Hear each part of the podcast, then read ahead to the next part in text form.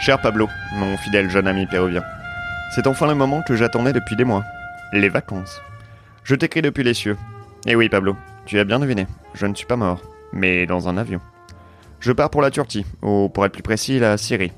il paraît d'ailleurs qu'il ne s'agit pas du tout du même pays. Tu dois sûrement te demander, et pourquoi donc ce bon vieux Froussin irait se dorer la pilule sous le soleil de l'Orient? Et pourquoi pas? Après tout, je suis à la retraite. Et tu dis retraite? Dis bonzette. J'ai pris ma décision en voyant toutes les unes des journaux du kiosque de la place de la Chapelle.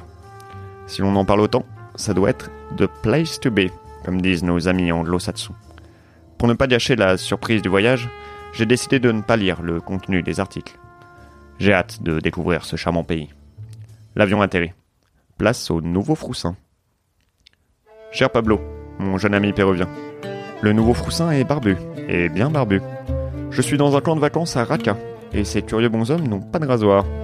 C'est un charmant autochtone qui m'a conseillé l'endroit. Je n'ai pas tout compris, mais le camp est gratuit. Et tu me connais. Impossible de résister à une telle occasion. Il est 4 heures du matin, et je viens d'arriver sur les lieux. Nous sommes loin du confort d'un hôtel 5 étoiles. Mais quand on est à Rome, on fait comme les Romains. Je m'endors dans ma tente, avec ma Kalachnikov en guise de doudou. C'est la tradition ici. Cher Pablo, mon ami péruvien, je m'amuse comme un petit fou.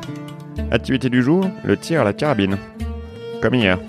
Les activités sont certes répétitives, mais il est vrai qu'il y a un côté addictif à tirer sur des cibles avec un fusil.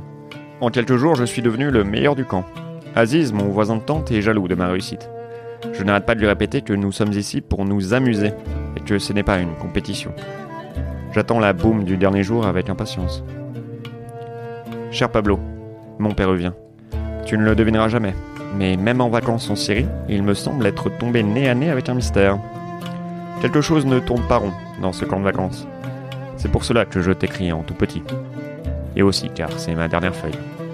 Ce matin, alors que je préparais des crêpes pour mes frères, j'ai découvert une pièce secrète à côté de la cuisine. Ce que je pensais être un simple placard était en vérité un simple placard rempli d'explosifs. Pendant le petit déjeuner, j'ai posé la question à mon camarade. Dis-moi Aziz, qu'y a-t-il dans ce placard? Des feux d'artifice, m'a-t-il répondu en ponctuant par un clin d'œil. C'est bien ce que je pensais. Comment n'ai-je pas pu m'en rendre compte avant? Les messes basses quand j'arrivais à la cafette, les séances sans fin d'essayage de gilets, tous ces points rouges sur des cartes du monde, toutes ces accolades spontanées à chaque fois que je passais à côté d'un frère. Bon sang, mais c'est bien sûr. Ils m'organisent un anniversaire surprise. Comment diantre ont-ils pu savoir? Ils sont adorables. Mais tu me connais, je le suis encore plus. J'ai décidé de leur couper l'herbe sous le pied et d'organiser moi-même ma propre surprise d'anniversaire.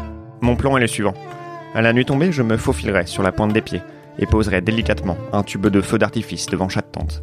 Surpris, ils sortiront et pourront contempler dans le ciel un formidable spectacle de son et lumière. Je les attendrai, en haut de la colline, avec mes crêpes, qu'ils affectionnent tant, et une banderole. Merci mille fois, mes frères. Cher Pablo, l'anniversaire ne s'est pas passé comme prévu. Le camp est détruit, et l'affaire prend un nouveau tournant. Quelqu'un avait remplacé les feux d'artifice par des explosifs. Je ne saurais jamais qui était le coupable. Tout le monde est mort.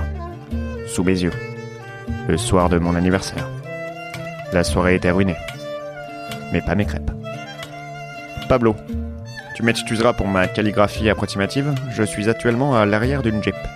L'affaire a encore pris un nouveau tournant. Je suis accompagné par, tiens-toi bien, l'armée américaine. Ils me considèrent comme un héros. Ils ont sûrement écouté mes enquêtes. D'après leurs sources, l'explosion était d'origine terroriste, ils m'envoient donc au Canada, dans le cadre du programme de protection des témoins. J'ai d'abord refusé, mais j'ai ensuite réalisé quelque chose. Je suis à la retraite. Je dois t'avouer que cette terrible soirée d'anniversaire hante encore mes nuits.